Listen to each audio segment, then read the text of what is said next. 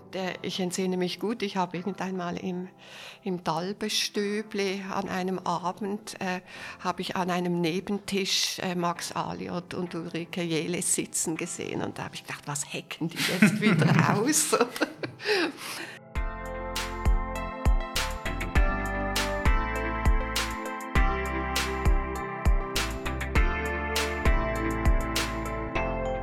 Willkommen zu einer neuen Episode des Architektur Basel Podcasts, bereits die 15. Episode.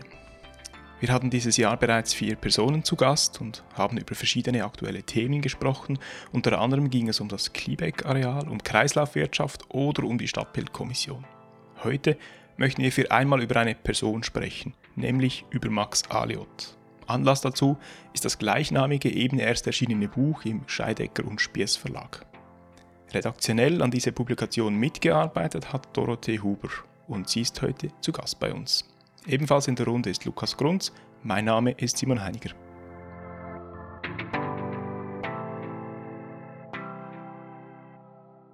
Eigentlich muss man Dorothee Huber nicht vorstellen. Wer sich etwas in der Architekturwelt bewegt, begegnet ihr früher oder später. Für diejenigen, die sie nicht kennen, Dorothee Huber studierte Kunstgeschichte an der Universität Basel, arbeitete unter anderem beim Historischen Museum Basel, an der ETH in Zürich oder als Dozentin für Architekturgeschichte an der Fachhochschule Nordwestschweiz.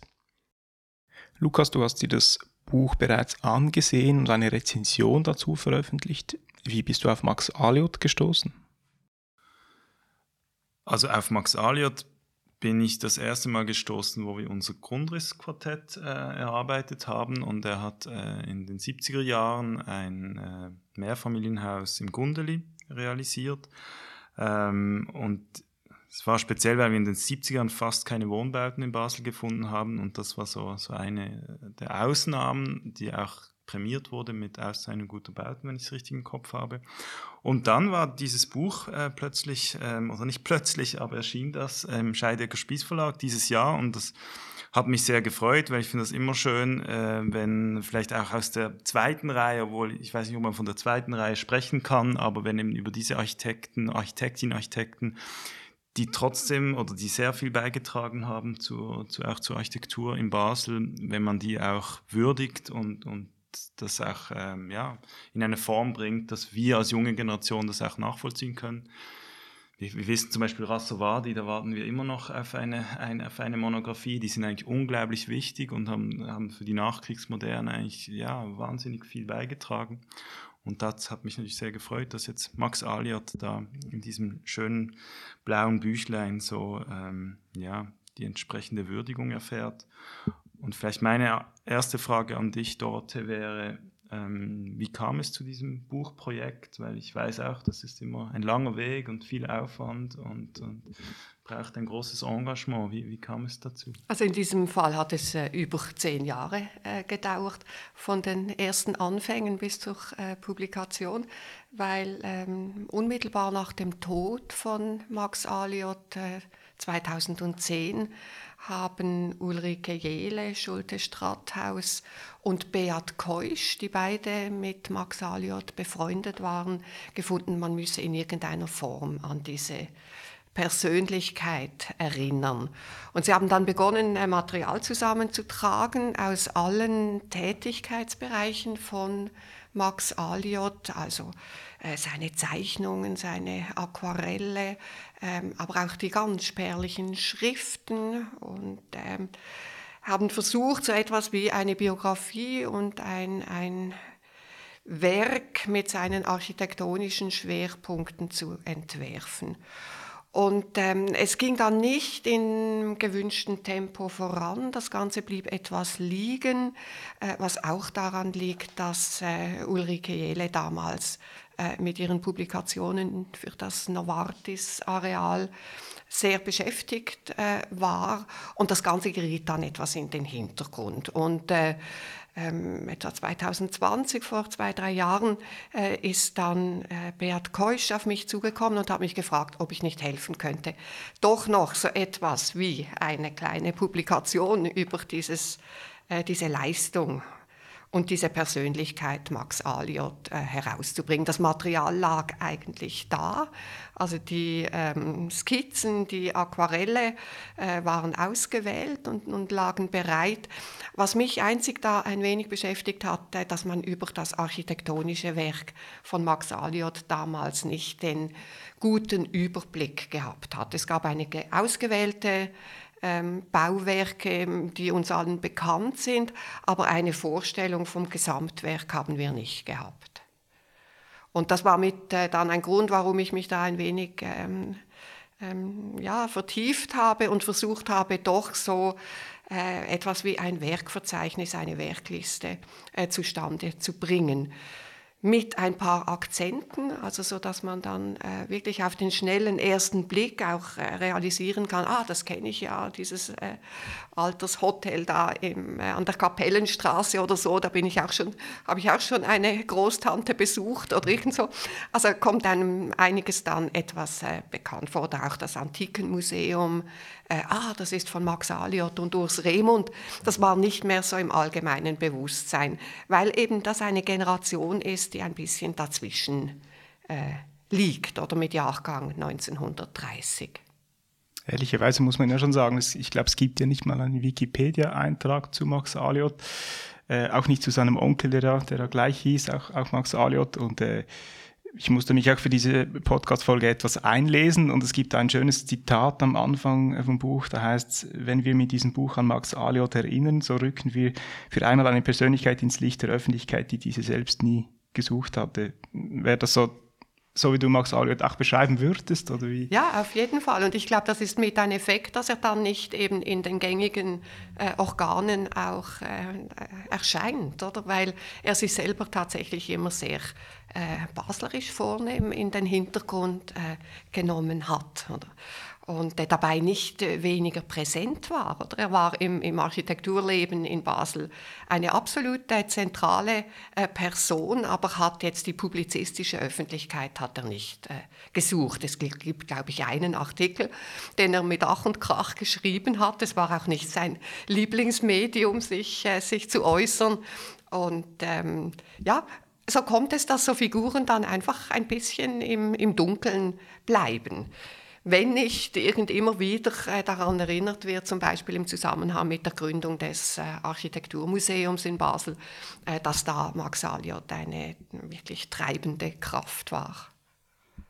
Jetzt, wenn wir so ein bisschen die Biografie von, von Aliot anschauen, ähm, hat er seine Hochbauzeichnerlehre ähm, nach dem Krieg bei Ernst Egeler absolviert und ist dann so eigentlich auf, auf Wanderschaft gegangen, war bei Baudouin in Paris und Eiermann in, in Brüssel, also so, ja, Vertreter der Moderne oder eben nach der Nachkriegsmoderne. Ähm, ist das ein typischer Werdegang für diese Zeit oder war das jetzt eher besonders, dass er so eben auch bei ja, be bekannten, renommierten Namen sich die Sporen abverdient hat? Also ich glaube, das war, war schon, ähm, ist nicht ein Einzelfall, also diese, dieses Modell des, äh, des Wertegangs. Und ähm, vielleicht ungewöhnlich eben die äh, Hochbauzeichnerlehre, allerdings dann wieder bei Ernst Egeler, oder? Das ist auch eine, eine gute Adresse. Also da ähm, trifft er auf eine Figur, die natürlich in Basel als Architekt eine große Rolle gespielt hat in der Zwischenkriegszeit, in der ähm, klassischen Moderne oder besser gesagt beim neuen Bauen. Egeler, der ähm, eben als eher im Handwerk ähm, verwurzelter Architekt tätig war, Holzbau äh, sehr äh, modern weitergedacht äh, hat und dann mit Hannes Meyer ans Bauhaus ging. Also das ist wieder so eine Figur, die auch keinen großen Wirbel macht, aber offensichtlich sehr gezielt auch ihren Weg äh, sucht und, äh, und findet. Und bei diesem Ernst Egeler, der eben auch die Verbindung in die Kunstwelt sicherstellt. Egeler gehört zu den 33er, also zur Gruppe 33, äh, die, die Basler Künstlergruppe, die sich auch politisch sehr exponiert hat, 1933 gegründet. Und äh, diese Verbindung von Architektur und bildender Kunst, die ist, glaube ich, für diese Generation von äh, vitaler äh, Bedeutung. Und ähm, Egeler äh, betreibt dann in Basel mit seiner äh, Verwandtschaft ein Baugeschäft, also Architektur und Bauen sind dort ganz nahe äh, beieinander. Und das ist, glaube ich, etwas, was den jungen Max Aliot auch äh, angezogen hat. Also diese Verbindung, äh, wirklich die, das, das große Denken an Architektur und das konsequente dann auch ausführen. Und ich denke, das sieht man auch bei seinem ersten Haus, äh, wo das so eine fast äh, zu Egeler kongeniale Umsetzung in die Nachkriegszeit dann äh, findet.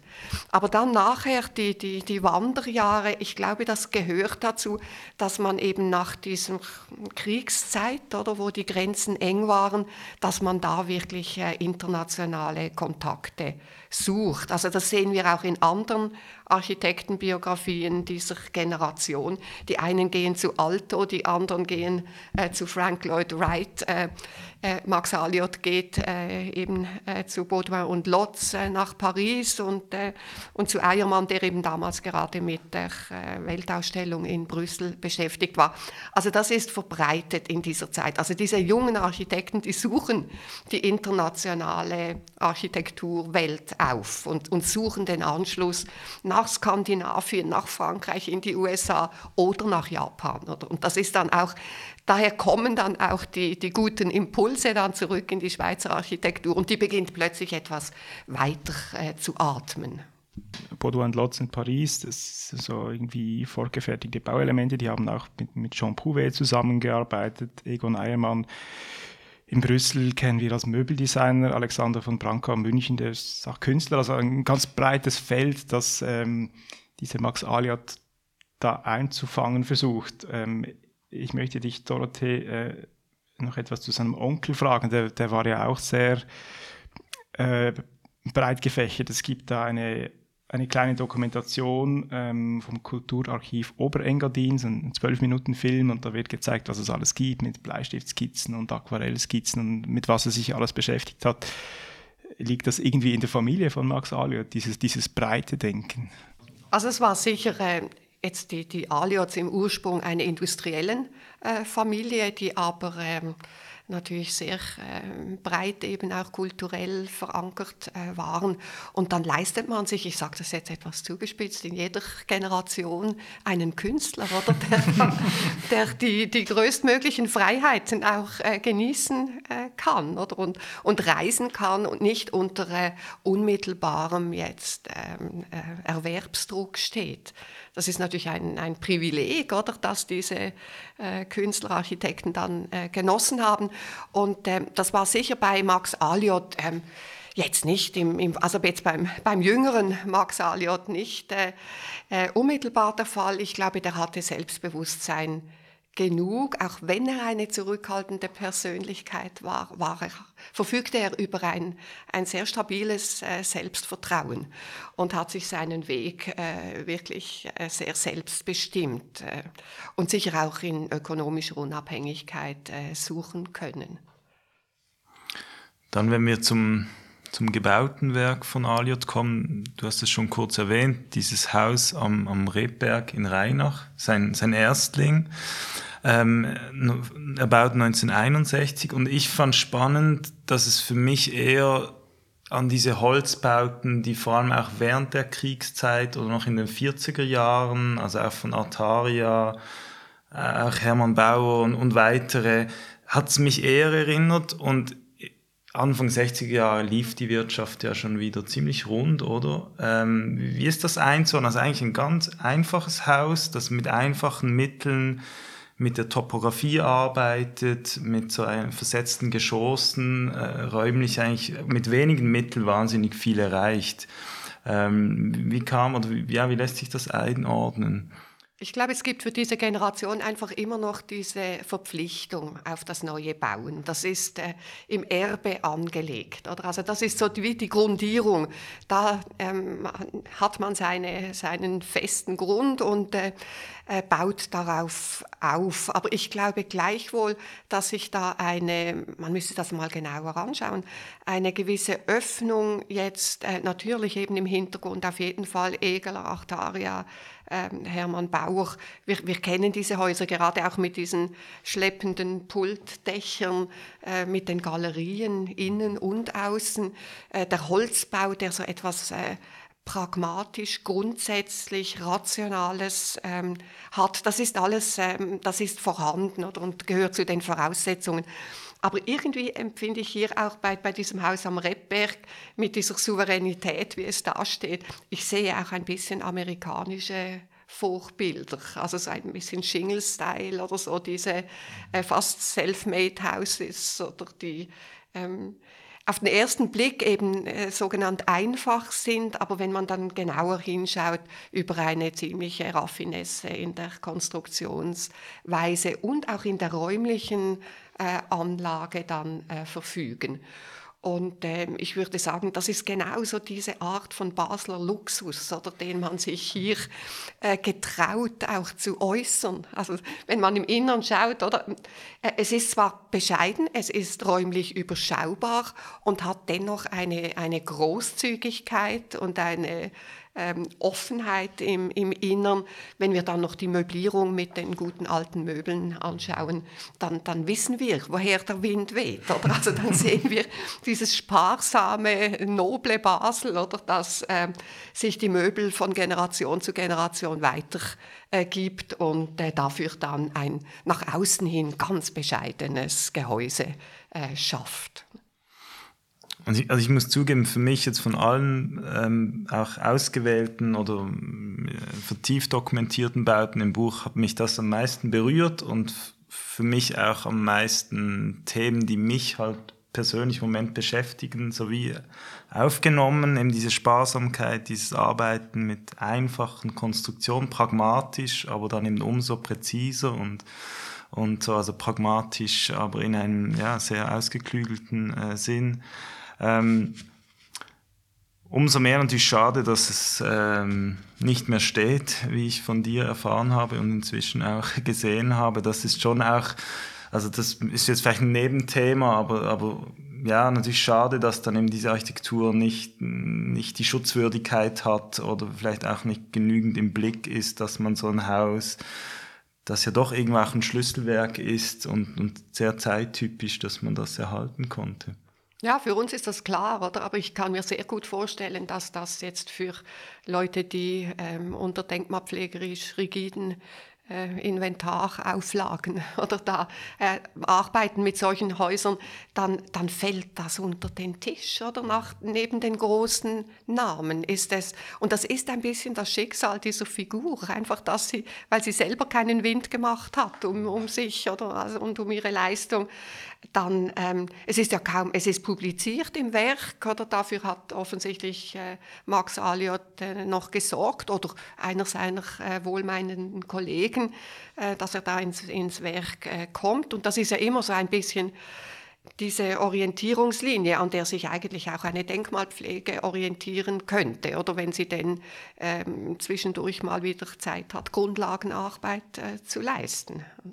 Dann müsste sie auf solche Häuser stoßen, von denen es am Schluss dann eben doch nicht so viele äh, gibt. Und die, wie ich meine, auch noch heute absolut äh, lebenswert sind. Oder? Also da kann eine Familie heute noch sehr gut äh, drin wohnen oder ein wohlhabendes Paar, das jetzt nicht ganz äh, exorbitante Raumansprüche hat. Ich möchte wahrscheinlich lieber nicht wissen, was da jetzt gebaut wurde, aber vielleicht ist es ja etwas ganz Tolles. Müssen wir mal schauen, aber ich befürchte eher nicht, aber wer weiß. Ich möchte äh, nochmals, nochmals kurz zum Jahrgang zurückkommen, äh, zurückkommen. 1961 wurde dieses Haus am Redberg gebaut. Da hat er da noch bei Ernst Egeler äh, gearbeitet. Hat er das nebenbei gemacht? Weiß man das? Oder? Also ich weiß das im Detail nicht. Ich weiß einfach, äh, es ist sein erstes eigenes Wohnhaus oder das er auch äh, bewohnt hat äh, mit einer Partnerin, soviel ich weiß, oder einer ersten Frau. Also ich weiß über diese biografischen Einzelheiten also denen bin ich jetzt auch nicht irgendwie recherchierend in der Familie oder so äh, nachgegangen. Ich habe äh, mich eigentlich schon versucht, ein bisschen auf das Werk zu konzentrieren. Aber man kann sich das so ein bisschen äh, zusammenreimen. Oder im Alter von 30 Jahren ähm, so die Ausbildung fürs Erste auf, äh, abgeschlossen so erste Etablierung oder, und dann kann man, sich, äh, kann man es wagen, ein solches Haus äh, zu bauen. Was weiß man über Urs Remund? Wie kam es zu dieser Partnerschaft? Weil das ja dann doch eben, die waren einige Jahre auch zusammen. Das würde mich noch interessieren. Und dann schon noch kurz diese 70er Jahre. Ich habe das Haus an der an der äh, Pfeffingerstraße im Gundeli schon, schon äh, erwähnt, dass, äh, dass wir vom Grundrissquartett her kennen. Und dann gibt es dieses Alterszentrum im, im Gellert, das ja auch wirklich so die, dieselbe Architektursprache spricht, nämlich Sichtbackstein und dann die, die 45-Grad-Winkel, die da, da irgendwie kommen.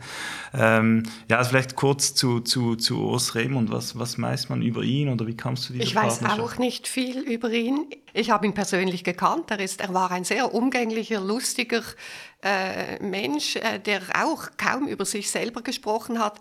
Ähm, das kommt uns heute ja fast etwas komisch vor, wenn wir so über äh, Architekten der 60er, 70er Jahre reden, oder die kaum eben äh, äh, großes Wesen um ihre, um ihre Person gemacht hat. Und dieser äh, Urs Remund war so ein, ein quicklebendiger, äh, etwas rundlicher Herr und immer überall unterwegs und äh, immer, immer offen und heiter äh, für ein Gespräch, also eine sehr äh, umgängliche ähm, vergnügte äh, Person. Und die beiden sind offensichtlich, sind sich, äh, äh, konnten sich gut äh, ergänzen in ihren Temperamenten, in ihren äh, Interessen. Aber jetzt ähm, groß, äh, wirklich ergiebig könnte ich jetzt kaum etwas über diese Zusammenarbeit reden. Sie war auch nicht Gegenstand irgendwelcher ähm, Gespräche oder Diskussionen, die sich darum gebildet hätten. Und die architektonische Einordnung, eben, also jetzt so das Offensichtliche, diese abgeschrägten Balkone oder Erker und der Sichtbackstein, ist das einfach so eine Nachkriegsmoderne, die sich wie schon äh, ein bisschen weiterentwickelt hat? Oder woher kamen die Themen, die ja dann doch nicht flächendeckend, aber an vielen, also sehr, sehr typisch für diese Zeit? Also ich glaube, was, was da wirklich dann zur Sprache kam, das ist das, also ich sage es jetzt mit einem Schlagwort, das neue Bauen in alter Umgebung. Also dass man versucht hat, äh, diesen Bauboom, oder den man ja im Rücken hatte, oder der 50er, 60er Jahre, diese grenzenlose Vielbauerei, oder die auch zu einer Verflachung der, der Architekturkultur geführt hat, ähm, da dem etwas entgegenzusetzen. Und ähm, eine Quelle war tatsächlich die historische ähm, Architektur. Und ich glaube, sowohl beim Daldenhof wie bei der Pfeffinger, also Mehrfamilienhaus im Gundeldinger Quartier, merkt man, äh, man, man versucht sich mit dem Gegebenen, das, was da in der Umgebung herumsteht und was damals, also jetzt der Wohnungsbau der, der, äh, des späten 19. Jahrhunderts, noch kaum irgendwie Aufmerksamkeit äh, äh, erzeugt hat, oder? Dass man sich mit dem zu beschäftigen beginnt. Also, dass man Architektur aus Architektur erneuert. Und äh, das ist, glaube ich, äh, ein wesentlicher Impuls. Äh, das ist auch die Zeit, in der der Heimatschutz aktiv eine Rolle zu spielen versucht und sich einsetzt für einzelne Bauten, die dem, dem Abbruchhammer zum Opfer zu fallen drohten. Und man hat ja dann auch, es gibt noch ein anderes Beispiel von Aliot und Remund, das ist dieser Pfeffingerhof am Seevogelplatz oder ein Geschäftshaus, das einen Anbau bekommen hat. Und äh, in ganz anderer äh, Architektursprache, aber auch mit den gebrochenen Ecken und mit der äh, Proportionierung in Verwandtschaft mit dem äh, gegebenen, äh, mit dem, dem Villenbau. also dass man zunächst vielleicht etwas formalistisch nach äh, Wegen gesucht hat, wie man sich mit der alten Architektur, die am Ort vorhanden ist, wie man sich damit ähm, perspektivisch auseinandersetzen könnte. Uns kommt das heute zum Teil etwas äh, äh, prä-postmodern vor oder, äh, oder vielleicht auch etwas, ja, etwas trivial, aber ich erkenne darin schon ein ernsthaftes Bemühen, einen, einen aufbauenden Kontakt zu suchen zur, äh, zur historischen Architektur am Ort. Und äh, ich glaube, das waren wichtige Impulse, in, äh, an die dann andere auch anknüpfen konnten mit sogenannten Forschungsarbeiten, wo man plötzlich dann Studien über die Feldbergstraße oder über den Wohnungsbau äh, eben des, äh, der 1890er Jahre äh, betrieben hat und, und dabei erkannt hat, dass diese Wohnungen, wenn man sie mal auf ihre Grundaussagen ähm, reduziert, dass die eben einen äh, durchaus Bestand haben können. Auch wenn sie materiell etwas heruntergefahren waren und äh, ähm, entwertet, erkannte man doch plötzlich, und da war auch eine äh, Studentengeneration beteiligt, die diese Wohnungen bewohnt hat und den Freiraum genossen haben, äh, in diesen Wohnungen auch sich äh, gestalterisch zu entfalten. Also plötzlich kamen Teile des baukulturellen Erbes kamen an die Oberfläche und man hat die sowohl sozial wie auch architektonisch fruchtbar machen können. Und ich glaube, von da, da profitieren ähm, Aliot und Remund, die versuchen da anzuknüpfen. Also gerade bei diesem Haus an der Pfeffingerstraße mit den dekorativen äh, Backsteinmauerungen, äh, zweifarbig, das, das findet man ja auf Schritt und Tritt im, im Gundeldinger Quartier. Und diese abgeschrägten Ecken, das ist wie ein Versuch, so dass die, also die, die, die strenge Rationalität des neuen Bauens etwas zu äh, brechen. Ähm, eben das kommt uns vielleicht zum Teil etwas ähm, ja, etwas ähm, hilflos äh, vor, weil es doch auch formale äh, Anspielungen sind. Der nächste Schritt war ja dann, dass man sich, sich eher typologisch äh, äh, zu verankern suchte und da Kontinuitätslinien suchte. Aber hier in der ersten Annäherung hat es halt noch etwas äh, formale, formalistische ähm, Ansätze. Ja, es ist interessant, dass du das Typologische ansprichst. Wenn ich hier jetzt gerade auf den Grundriss schaue, der ist natürlich schon noch eher in diesen 60 unglaublich effizient, also sehr gut gemacht äh, und wirklich jeder das optimierte Bad innenliegend, das, das, und dann sieht man eigentlich eben die äußere Kontur da, das ist nicht mehr 60er Jahre, da passiert etwas, aber innen diese Grundrisse, die ich persönlich auch mag und die, die, eben, die sind extrem effizient und, und, und gut austariert, aber das ist schon noch eine, eine, andere, eine andere Sprache. Das ist natürlich wirklich die Schule des neuen Bauens oder? und die Schule des Existenzminimums. Also die, das haben die beherrscht, oder diese Generation. Die haben das natürlich äh, rauf und runter äh, dekliniert und äh, waren vertraut mit diesen historischen Angeboten. Äh, der, äh, der effizienten äh, Grundrisse. Aber dann geht es noch einen Schritt weiter, denke ich, also zum Beispiel die Balkone, die nach zwei Seiten gehen und solche Angebote, also dass man versucht, in diesem absoluten Minimum, oder das von der Bauherrschaft einer Pensionskasse äh, sicher äh, verlangt äh, war, dass man da so ein bisschen den Spielraum auszudehnen sucht oder und den Leuten ein bisschen mehr gibt in diesem strengen, in diesem strengen Rahmen. Das ist ja auch so etwas, was ich persönlich eher schwierig finde, dieses Sockel, Sockel, unterhalb, Untergeschoss, Erdgeschoss, wo man so eigentlich über ein, ein halb versenktes Geschoss das Haus betritt, was ja auch, das hat mit Ökonomie zu tun und war möglich. Aber auch dafür, sie versuchen dann mit diesen vertikalen, gemauerten Elementen trotzdem ja, architektonisch irgendwie da noch etwas mehr zu machen. Etwas rauszuholen. Aber, ja. aber sind natürlich trotzdem gezwungen, dieses Geschoss so zu, zu formulieren, ähm, was ja dann nichts mit der, der Gründerzeit oder mit dem Kontext des Gundeli, da wäre es wenn eher das Hochparterre. Eben diese Tiefparterre, die standen damals auch in der Kritik. Also das wurde dann äh, wirklich als übler Auswuchs der äh, spekulativen äh, Bautätigkeit wurde das kritisiert. Ich weiß nicht, was jetzt da unmittelbar der Grund war, baugesetzlich oder äh, vom Auftrag her, dass äh, Ali und Dremont das gemacht haben. Aber äh, es stand damals schon in der Kritik, das ist, äh, das ist sicher. Und wir verspüren das ja, wie du sagst, Lukas, oder? Also, dass, dass man dann den Schaden zu minimieren versucht oder indem man den Ausgang in den Garten sehr sorgfältig gestaltet und so die Leute vielleicht dieses Abtauchen äh, etwas vergessen lässt oder indem sie gleich am, am Ende des äh, Korridors auch wieder das, das Licht am Horizont dann sehen oder so. Wir haben vorher festgestellt, eigentlich wollte Max Aliot gar nicht so in der Öffentlichkeit stehen und jetzt gründet er das Architekturmuseum. Wie geht das zusammen? Im Titel heißt es ja auch Wegbereiter, oder? Er ist wirklich einer, der, äh, der hilft, oder? Also der äh, gern zur Stelle ist, wenn andere gute Ideen haben. Und die guten Ideen äh, hatten in diesem Falle Werner Jele und Ulrike Jele, dieses Architekturmuseum äh, zu gründen. Und äh, ich entsinne mich gut, ich habe irgendeinmal im, im Dalbestübli an einem Abend, äh, habe ich an einem Nebentisch äh, Max Aliot und Ulrike Jeles sitzen gesehen. Und da habe ich gedacht, was hacken die jetzt wieder aus?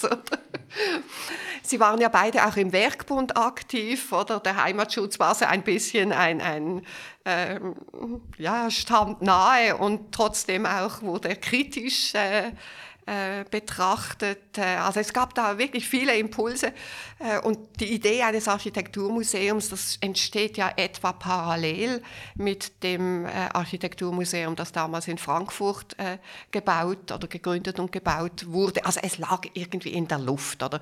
Das Reden über Architektur nahm in der Öffentlichkeit einen immer größeren Raum ein. Das können wir auch in den Tageszeitungen äh, können wir das verfolgen, wo dann plötzlich die Basler Zeitung ein tolles Magazin am Wochenende jeweils äh, äh, publiziert hat, wo Marie-Louise Blatter ähm, viel über Architektur in der ganzen Breite und Weite des Themas äh, publiziert äh, und geschrieben ähm, hat.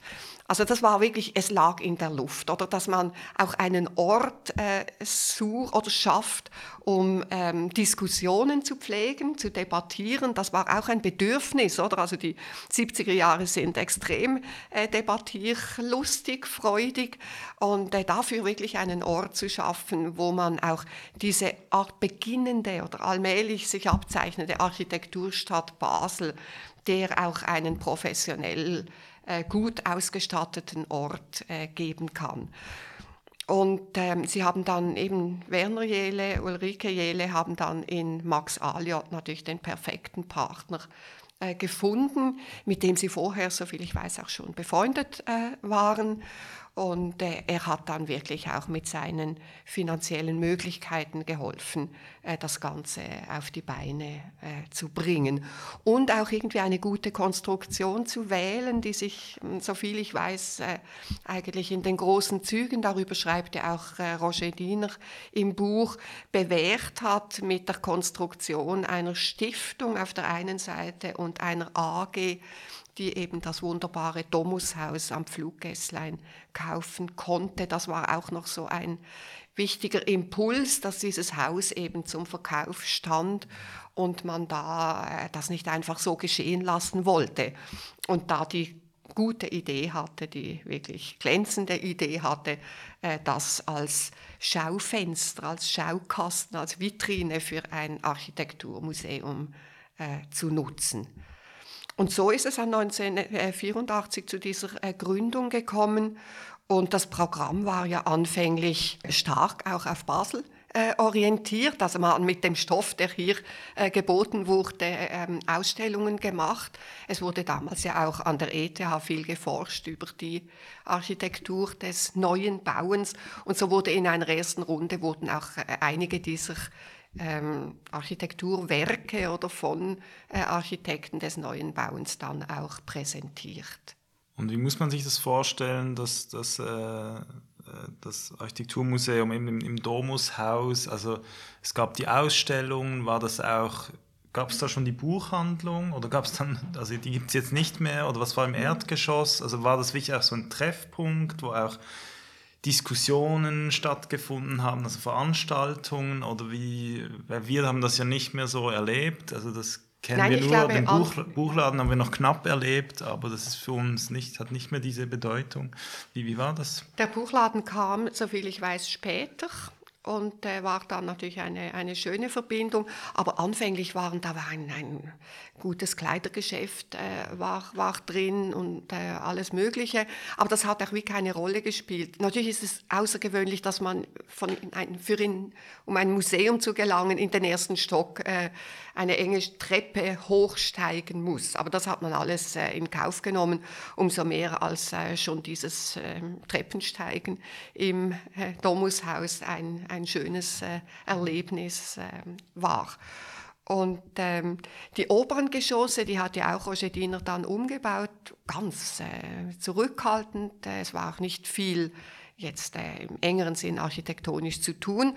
Das Haus war vorher ein Geschäftshaus, ein Ladengeschäft für äh, unter anderem skandinavisches äh, Haushaltdesign. Also es war in der, äh, in der Wahrnehmung in der Stadt Basel war es immer schon ein guter Ort oder der mit guter Gestaltung äh, zu tun hatte.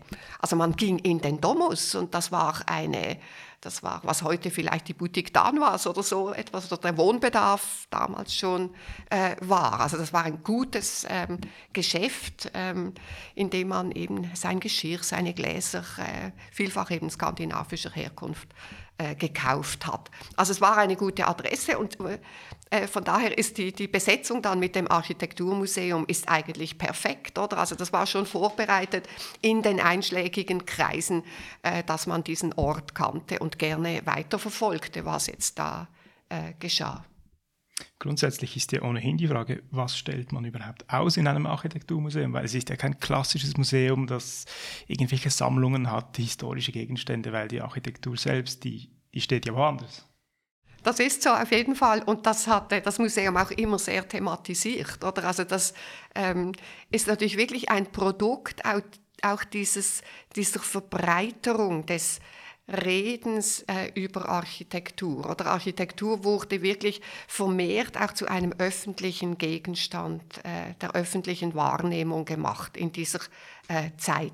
Und man war sich immer sehr bewusst, dass man eben die Hauptsache selbst nicht ausstellen kann und dass da immer ein leiser Widerspruch äh, mit drin ist. Das hat man auch thematisiert. Es gibt ganz viele Artikel von Ulrike Jehle, die das zu erklären äh, versucht. Man war eben schon ein bisschen vorbereitet mit dem Frankfurter äh, Architekturmuseum, wo diese Debatte auch schon äh, geführt wurde. Und das geriet dann bald in den Hintergrund äh, mit den Ausstellungen, mit den Publikationen und mit den Diskussionen. Oder? Also das äh, war ein fester Bestandteil. Also man hat versucht, ähm, also Diskussionen zu veranstalten, zum Beispiel mit der jüngeren Architektengeneration. Das ist ja eine Zeit, in der äh, so die Generation der um 1950 geborenen Herzog Dömeron, Diener und Diener, also Diener, Roger Diener, ähm, die damals schon etablierte Größen äh, waren. Und man hat dann immer ein bisschen gefürchtet, dass äh, im Schatten großer Bäume äh, es die jungen Menschen schwer haben äh, würden. Und äh, ich glaube, da hat das Architekturmuseum auch einen schönen Beitrag äh, geleistet, indem man immer wieder auch Gesprächsrunden, manchmal angestoßen durch einen Wettbewerb, mit dessen äh, Jurierung man nicht ganz zufrieden war oder so, ähm, dass man diese Diskussionen veranstaltet hat. Und den jungen Architektinnen und Architekten äh, so auch eine Plattform gegeben hat. Und dann die Rolle auch im gesellschaftlichen Leben, das ist nicht zu unterschätzen. Also die Vernissagen äh, im Architekturmuseum, die waren legendär. Also das Haus war prall voll mit Jung und Alt. Und, äh, und was mich immer sehr bewegt hat, es war bei jeder Ausstellung, war es wieder ein bisschen ein anderes Publikum. Also es gab äh, sicher den festen Kern oder der Leute, die einfach in, jedes, äh, in jede Vernissage des Architekturmuseums äh, gekommen sind, aber mit jeder Ausstellung konnten auch neue Kreise ähm, erreicht werden. Und ich glaube, das ist ganz wichtig. Und, und diese Rolle konnte das Architekturmuseum damals spielen. Es gab äh, Kreise in der Bevölkerung, die sich gerne äh, berühren ließen von Architektur und den Weg äh, über das ähm, Architekturmuseum als einen offensichtlich äh, einfachen, direkten, unkomplizierten Weg äh, erlebt haben. Da wird man fast ein bisschen, äh, ne, nicht eifersüchtig, aber gerade diese, was du gesagt hast, Diskussion zwischen den Generationen, Diskussion über Wettbewerbe, also ich glaube, wir vermissen das auch ein bisschen, dass eben so diese Debatte wie nicht so stattfindet, im, im, auch in einem öffentlichen Raum, wo eben auch wir als jüngere Kolleginnen und Kollegen irgendwie eingeladen sind. Ähm, und das andere, was natürlich schon auch eindrücklich ist, was du gesagt hast, eben die, Batz hatte eine, jede Woche eine Beilage, also auch die mediale Aufmerksamkeit, Präsenz und das kommt ja dann irgendwo auch alles zusammen, dass da einfach auch ein, ja, eine, eine stärkere Auseinandersetzung stattfindet außerhalb von der äh, von den Architekturkreisen oder den, die, ja, die sich professionell damit befassten. Das, das ich glaube, die mediale Welt war auch noch nicht so verzettelt. Mhm. Es war alles viel konzentrierter. Oder es gab die Orte, äh, es gab die Organe, es gab die Personen und die hat man gekannt. Mhm. Und das war überschaubarer. Und ähm, äh, das hat es vielleicht auch ein bisschen einfacher gemacht. Es gab auch ein, so etwas wie ein Einverständnis mit dem, äh, Bau, also mit dem Hochbauamt, also mit dem Kantonsbaumeister, zuerst ähm, ähm, Karl Fingerhut und, und später dann äh, Fritz Schumacher, die das Architekturmuseum auch bis zu einem gewissen Grade als Schaufenster genutzt haben. Also es ist dem Museum auch gelungen, wirklich zu einem im, im, im weitesten Sinne öffentlichen Ort zu werden, wo auch äh, die Stadt ihre ähm, Themen auch äh, unterbringen äh, konnte. Es gab wohl den Lichthof als äh, Ausstellungsort, aber das Domushaus war natürlich schon noch etwas äh, reizvoller. Und es ist auch, ich, ich glaube schon, also das äh, Museum hat es verstanden, äh, das Haus selbst auch zur, zur Botschafterin zu machen. Also mit dem Haus selber auch Architektur, gerade der äh, Nachkriegszeit, die damals noch nicht äh, ähm, wirklich als Thema auch gefestigt war, ähm, da spielte das Haus selber eine Pionierrolle oder in der Verbreitung des ähm, des Interesses für die Nachkriegsarchitektur oder Nachkriegsmoderne im engeren Sinne. Ja, vielleicht einfach als Ergänzung für die Zuhörerinnen und Zuhörer, die das nicht wissen, das sind Rasovadi, die wir schon eingangs erwähnt haben, eines ihrer Schlüsselwerke und äh, für die Nachkriegsmoderne, äh, ja, für, in Basel ein herausragendes, herausragendes Werk. Es ist Im ja auch historischen so, Kontext. Ja der Innenstadt. So weit gegangen, dass die äh, Frau von äh, Max Rasser, nein, ich sage es falsch, von Tiber Wadi, Margrit Wadi, die hat auch im Architekturmuseum gearbeitet, oder?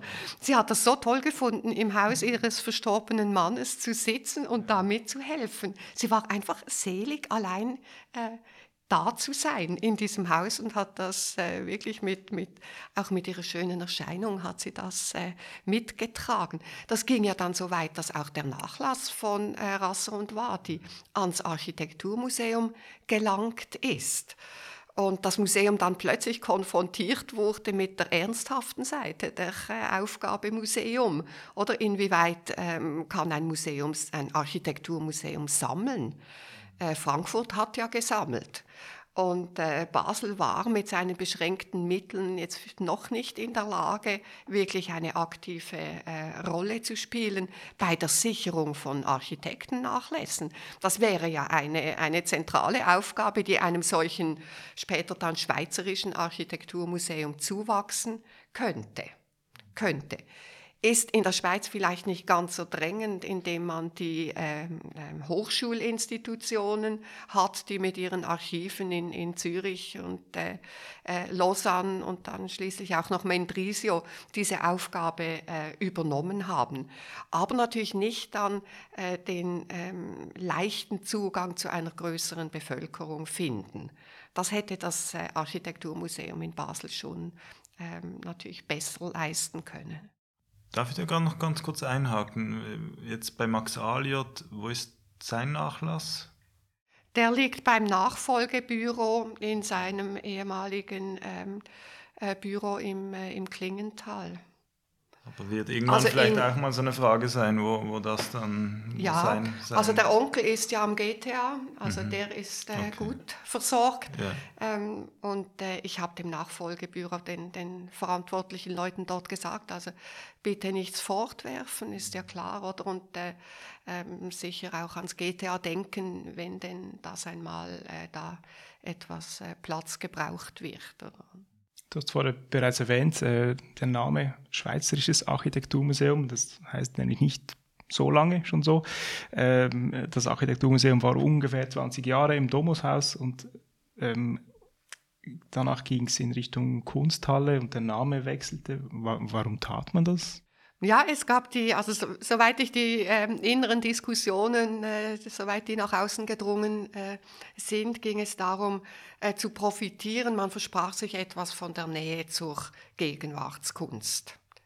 Also dass die, die äh, Architektur näher um 2000 war das so ein bisschen ein Thema, äh, dass die Gegenwartskunst und die ähm, Architektur vielleicht voneinander profitieren könnten und da versprach man sich von der räumlichen Nähe, versprach man sich etwas. Vielleicht hat man sich bei den Räumen, ähm, natürlich man kann überall Architektur ausstellen oder auch in ehemaligen Festsälen einer, äh, einer Kunsthalle. Aber äh, also meine persönliche Meinung ist schon, dass äh, das Museum im Domushaus schöner aufgehoben äh, war. Und auch so der Wechsel damals von, von Etage zu Etage, es war auch für die äh, Choreografie der Ausstellungen, war das einfach eine tolle Möglichkeit, oder?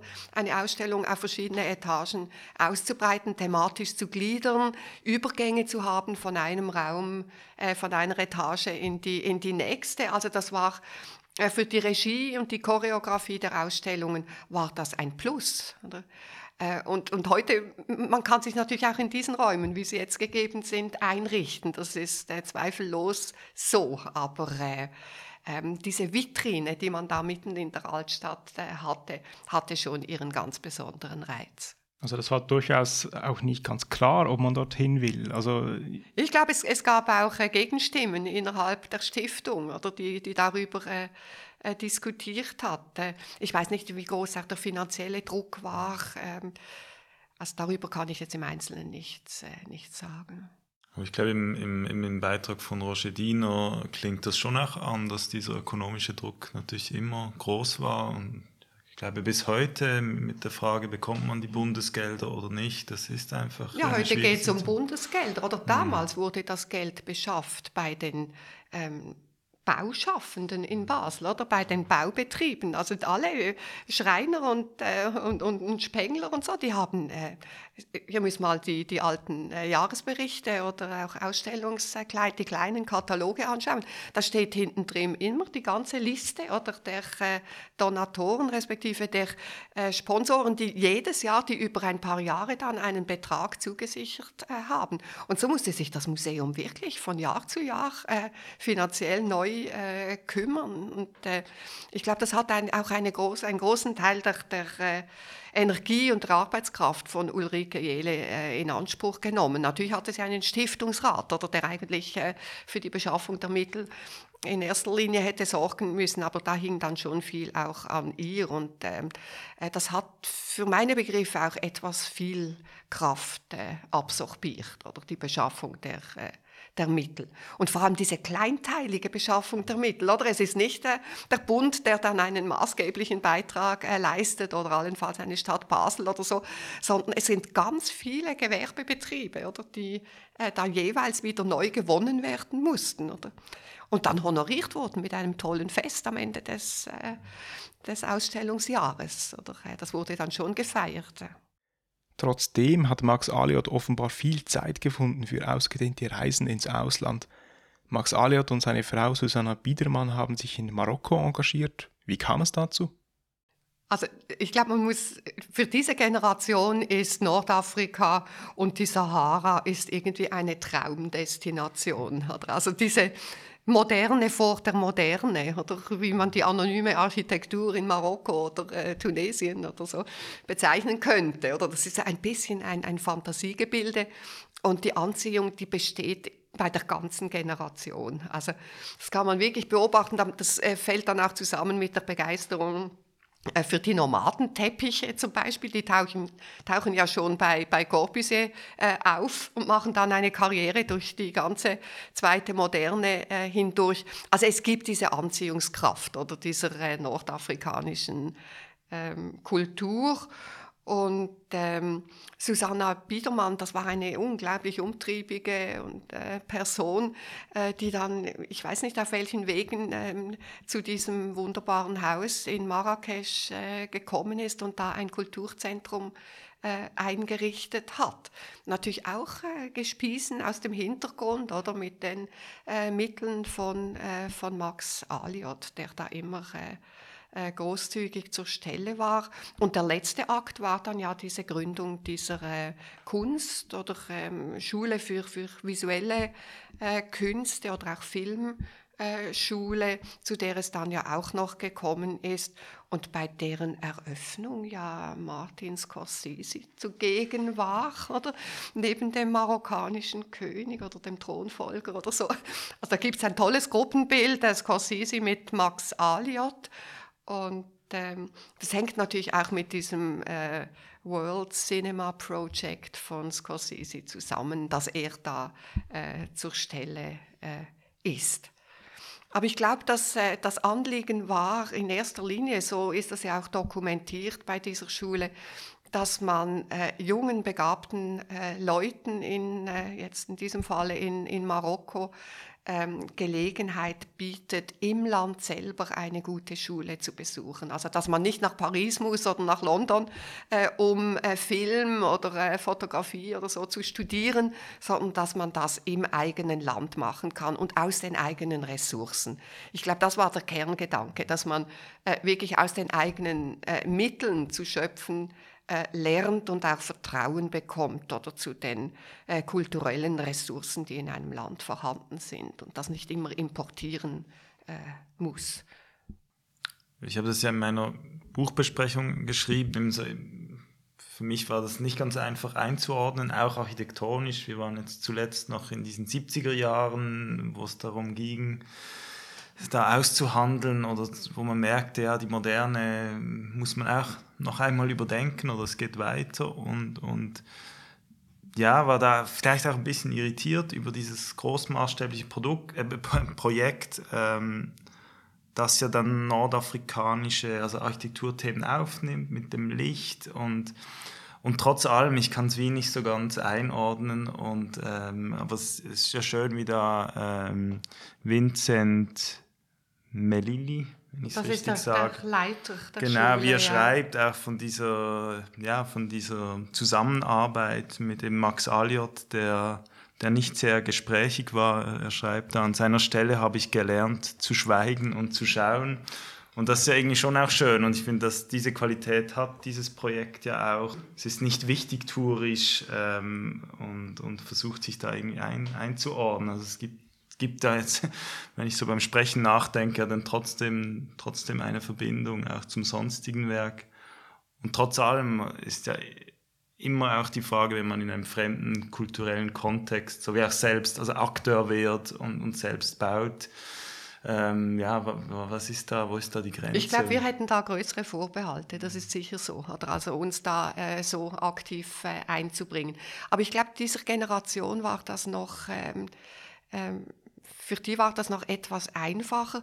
Man hat sich ja damals auch ähm, in den internationalen Architektenorganisationen äh, mit Vertretern, Vertreterinnen aus den jetzt nicht europäischen Ländern und auch des, äh, eben des nördlichen Afrikas, hat man Kontakt gepflegt. Oder? Also es, es klingt noch so etwas nach wie diese große äh, internationale, der, äh, der weltumspannenden Architektur. Ich glaube, das schwingt da noch etwas mit. Und auch das ungetrübte Verhältnis, oder die Annäherung, die, die relativ unkompliziert und selbstbewusst passiert. Nicht so voller Vorbehalte und Ängstlichkeiten, wie wir das äh, vermutlich heute äh, angehen würden. Also da ist man relativ äh, direkt oder im, im Umgang. Man spricht dann auch, man schwärmt natürlich für die arabische Stadt oder und es ist vielleicht auch ein bisschen das Modell der arabischen Stadt oder das da anklingt in diesem Zusammenstellen von verschiedenen Räumen. Ich glaube, die, die Modelldarstellung vermittelt so den Grundgedanken äh, der, äh, der Anlage ziemlich gut. Und äh, auch die Idee einer Schule, in der man auf vielen Wegen, jetzt nicht mit einer effizienten Erschließung, sondern auf verschiedenen Wegen sich durch ein Gebäude hindurch bewegt. Äh, ich glaube, das ist so ein bisschen ein, ein wichtiger Kerngedanke äh, und auch die Idee, dass das natürlich äh, die, die jungen ähm, künftigen GestalterInnen animiert, auch ähm, gestalterisch äh, selbstständig äh, zu werden. Also es ist in dem Sinne als kleine Stadt äh, äh ein Angebot oder äh, sich äh, da frei, frei zu bewegen. Ich glaube nicht, dass man so jetzt wirklich übermütig war, dass man jetzt wirklich den, den kulturellen oder pädagogischen Beitrag jetzt allzu hoch veranschlagt hätte.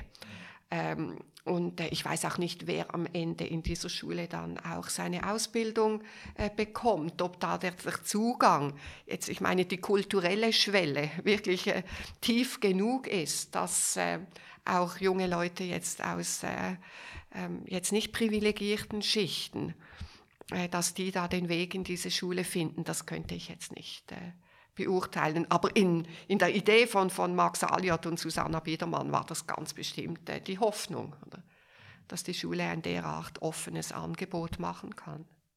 Was da ja eigentlich davor oder dann dazwischen oder auch parallel läuft oder was, was ja doch auch ein großer Umbruch ist, ist die Postmoderne. So in der vereinfachten Erzählung ist da irgendwann dieser Aldo Rossi in Zürich und, und dann beginnt sich ganz vieles zu verändern und man hat man distanziert sich auch ein Stück weit von der Moderne, von, von diesen, diesen Helden. Ähm, und da kommt ja Max Aliot auch natürlich in diesen Diskurs, das eben wahrscheinlich ab den 80er Jahren ähm, oder schon früher beginnt. Und, und da, passiert auch architektonisch viel. Im, im Buch ist, äh, das finde ich natürlich ein sehr schönes, gelungenes Haus, das, das Haus für zwei. Ähm, das er gebaut hat im, im Gellert, ein ganz kleines Haus oder auf ganz kleiner Grundfläche mit einer ausgeklügelten Treppen, Treppenanlage. Ist das auch irgendwie typisch für diese Generation, die das dann halt wirklich auch erlebt, wo diese Gewissheiten plötzlich in Frage gestellt werden? Und, und ähm, ist das auch so äh, ja, in dem Sinn charakteristisch für diesen Umgang oder ist das bei ihm dann eine spezifische Suche, die da auch stattfindet? Nein, ich glaube, man kann das bei der ganzen Generation, kann man das beobachten, die dann ähm, eben um 1930 geboren, in ihren reifen Jahren dann noch einmal eine architektonische Provokation erleben, der sie sich äh, stellen wollen. Also sie, sie versuchen ja wirklich irgendwie eine Antwort zu finden auf diese postmoderne äh, Provokation. Und äh, man fühlt sich einerseits gefestigt, oder gerade in Basel hat man das Gefühl, mit, mit, mit dem neuen Bauen im, im Hintergrund kann einem nicht allzu viel passieren, oder dass man da jeder Verführung gleich ähm, da nicht standhalten kann. Und, äh, und gleichwohl fühlt man sich auch mit Blick auf die internationalen Zusammenhänge, fühlt man sich schon äh, gehalten, da eine Antwort äh, zu, äh, zu suchen auf äh, diesen Ansturm oder der da äh, postmodern auch nach Basel geschwappt ähm, ist.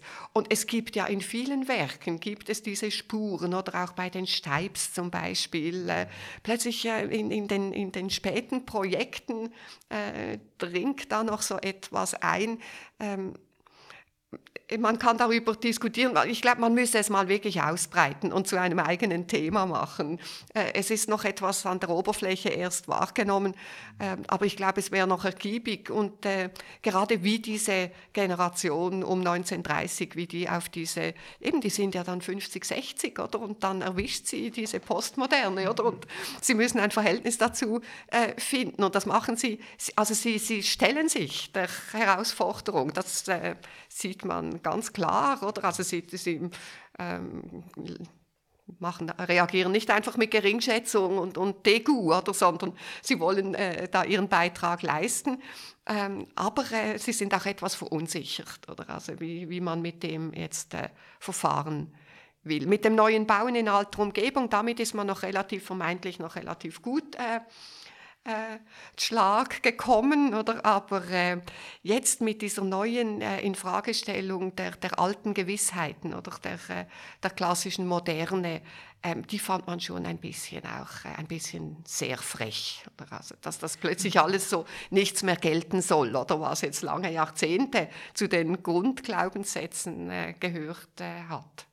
Und waren das dann auch so Diskussionen eben jetzt im Architekturmuseum? Also wurde da auch gestritten und, und gab es da auch Reibung und Widerspruch? Oder wie, ja, wie stellt man sich das schon. vor? Also man darf sich, man, man kann doch durchaus, konnte man erleben, wie, wie die ältere und die jüngere Generation äh, jetzt natürlich sehr zivilisiert, aber äh, miteinander äh, ins Gespräch äh, kam. Und äh, das wurde auch, also das Bindeglied ist natürlich der BSA, oder, der dann äh, so als Rahmen diese ähm, Generationen auch zusammenhält. Ähm, aber ich denke schon, dass das Architekturmuseum dann wirklich einen guten äh, Ort abgegeben hat, um, äh, um diese Diskussionen äh, zu pflegen. Eben immer in Basel mit einer gewissen Reserviertheit gegenüber allzu frivolen Formen, wie die, die Postmoderne sich auch gebärden konnte. Man hat da immer etwas Zurückhaltung geübt, aber man war provoziert. Also man, man konnte das nicht einfach nur missachten, das ging nicht wenn wir noch beim, beim Titel bleiben, im Architekt, Wegbereiter haben wir schon gehört, also insbesondere das Architekturmuseum und Zeichner. Und das ist ja schon auch äh, bemerkenswert und ich finde auch sehr schön dargestellt im Buch. Aliot als Zeichner, insbesondere die, die Aquarelle, haben mich wirklich sehr, sehr berührt und äh, sehr, sehr gekonnt. Ähm, Wann hat es angefangen? Hat er auch eigene Projekte so dargestellt oder, oder war das eher eine, eine lustvolle Sache auf Reisen, ähm, wo, wo er so wie die Umgebung ähm, aufgenommen hat? Also ich glaube eher, es war eine Begleitspur, eine stets äh, befruchtende Spur neben der, äh, der Architektur.